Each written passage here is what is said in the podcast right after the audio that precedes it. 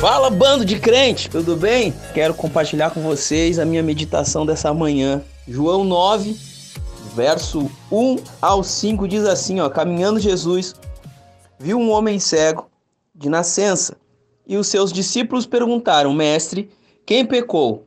Este ou seus pais para que nascesse cego? Respondeu Jesus: Nem ele pecou, nem seus pais mas foi para que se manifestem nele as obras de Deus. É necessário que façamos as obras daquele que me enviou, enquanto é dia. A noite vem, quando ninguém pode trabalhar. Enquanto estou no mundo, sou a luz do mundo. Aleluia, queridos, eu estava meditando nisso aqui, eu quero, preciso compartilhar com vocês esse mistério. Primeira coisa, Jesus está caminhando, ele vê um cego de nascença. Quem que pergunta para ele? São os discípulos, aqueles que andavam com, com ele. Mestre, quem foi que pecou? Ele ou os pais dele? Jesus então lhe dá-lhe a seguinte explicação: Olha, nem ele nem os pais pecaram, mas foi para que se manifestasse as obras de Deus. Em algumas traduções fala a glória de Deus. Então, a palavra de Deus vai dizer que os céus e a terra manifestam a sua glória. Quando a palavra de Deus vai dizer que nós fomos feitos para a glória de Deus, é porque glória quer dizer feitos quer dizer as ações de uma pessoa que faz algo muito relevante, que faz algo extraordinário. Sabe quem usava muito esse termo são os antigos, né, os antigos heróis. Não não estou falando dos heróis da Bíblia, mas por exemplo, quem já viu aquele aquele filme Troia, o Aquiles, que no filme ele fala muito da glória, ele quer deixar sua glória, ele quer deixar sua marca na história. Ele quer mostrar que coisas que ele fez foram coisas grandiosas, coisas extraordinárias. Ele, o nome dele fica marcado naquilo que ele faz. Então, quando nós falamos da glória de Deus, é isso, que manifestem a glória de Deus, que tudo aquilo que Deus faz fica marcado que só Ele é capaz de fazer, que só Ele pode fazer. Por exemplo, Nesse cenário que nós se deparamos aqui agora, nós vemos um cego. Algum homem poderia abrir os olhos de cego, algum homem comum? Não. Mas Jesus vem e mostra que ele veio para manifestar a glória de Deus, a obra de Deus, o feito de Deus. Aquilo que Deus quer fazer no homem, ele vem e ele mostra através da atitude da cura desse, desse cego. Ou seja, ele está manifestando ali a glória de Deus. Agora entra um detalhe muito interessante que eu acho que eu acho legal. Ou seja, Jesus marcou a história desse homem, desse cego. Jesus marcou a história dos discípulos. Jesus marcou a nossa história através dessa mensagem, através dessa desse relato, né? Através desse testemunho que está escrito na, nas escrituras sagradas. Então a glória de Deus está sendo manifestada ali. Então quando nós oramos por alguém para que essa pessoa seja curada, quando nós oramos por alguém para que alguém seja transformado, liberto, nós estamos orando para que a glória de Deus venha ser manifesta, para que a glória de Deus venha ser aparente naquele momento, para que Deus seja visível através é, da, daquele feito que vai ser feito ali. Um paralítico que levanta da cadeira de roda, uma pessoa que tem uma doença terminal sendo curada, uma pessoa que estava morta ressuscita, é a glória de Deus sendo manifestada. Mas o que eu acho interessante é que Jesus ele vem dizendo assim, olha, é, respondeu Jesus, nem ele nem uh, seus pais, mas foi para que se manifestem nele as obras de Deus.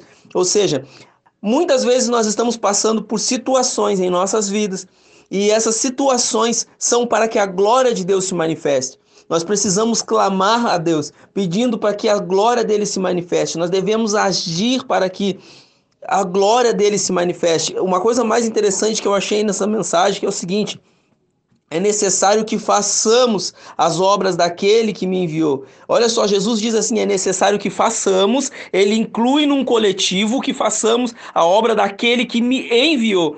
Então ele convida, é um convite, é um, na verdade não é nem um convite, é uma ordenança, né, de que aquilo que Jesus está fazendo, ele pede para que nós venhamos fazer junto, como coparticipantes da manifestação da glória de Deus. Cara, isso é fantástico, é maravilhoso.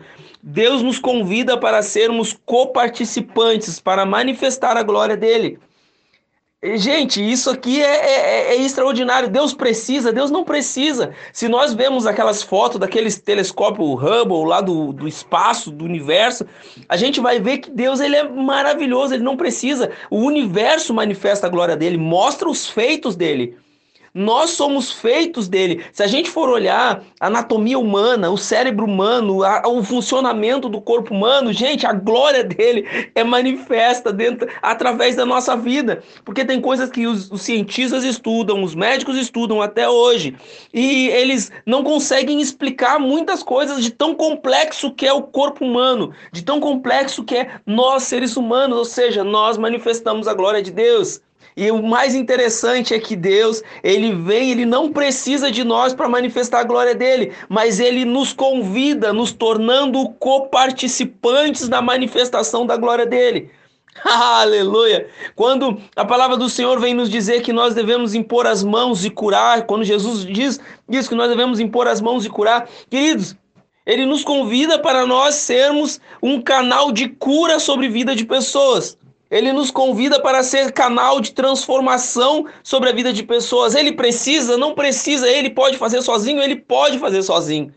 Mas ele convida nós para sermos participantes, para nos sentirmos úteis e participativos na obra dele. Ele nos convida para que nós venhamos manifestar a glória dele. A minha esposa fala uma coisa muito interessante. Esse dia eu estava meditando com ela a respeito de glória, que ele não divide a glória dele com ninguém. E ele não está dividindo a glória dele com a gente quando a gente vai, ora e cura alguém. Quando a gente vai, ora e liberta alguém. Quando a gente vai e compartilha uma palavra. Ele não está dividindo a glória dele com a gente. Não, pelo contrário, nós estamos manifestando a glória que é dele, a ele mesmo e as pessoas que vão olhar e vão dizer, cara, só pode ser Deus fazendo um negócio desse. Gente, é maravilhoso assim quando a gente consegue entender que Deus é tão bom, é tão maravilhoso que ele chama a gente para participar dos feitos dele. E sabe o que é que acontece? Que é interessante que alguns, claro, tomam a glória para si, dizendo: "Ah, fui eu que fiz, sou eu, é eu que sou poderoso, é eu que sou pastorzão, é eu que sou o, o missionário, é eu que sou o, o, o cara que revela as profundezas do universo. Ah, não tem nada a ver, gente. O fato é que o seguinte, quando a gente faz aquilo que nós somos chamados para fazer, que é manifestar a glória de Deus, quando a gente faz isso, a glória dele reflete em nós. Aleluia! Glória a Deus. A glória dele reflete em nós. Então, tudo aquilo que, que nós fazemos para a glória dele, a glória dele reflete, nós nos tornamos um reflexo maior ainda da glória dele. Nós já somos, já somos um reflexo, porque somos feitos à imagem e semelhança dele. Mas quando a gente age para manifestar as obras dele, para fazer aquilo que ele nos convida para fazer junto com ele, mesmo sem ele precisar, mas ele nos convida para ser co-participante daquilo, nós acabamos nos tornando reflexo da glória dele nos tornamos mais ainda, mais do que já somos.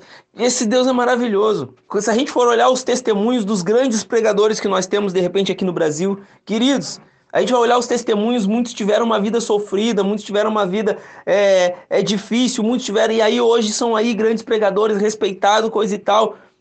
Mas isso é, é, é, eles? Não. É a glória de Deus que tirou eles do monturo e colocou eles sentados aos príncipes entende? É Deus que fez. Deus tornou eles co-participantes, eles se tornaram reflexo da glória de Deus.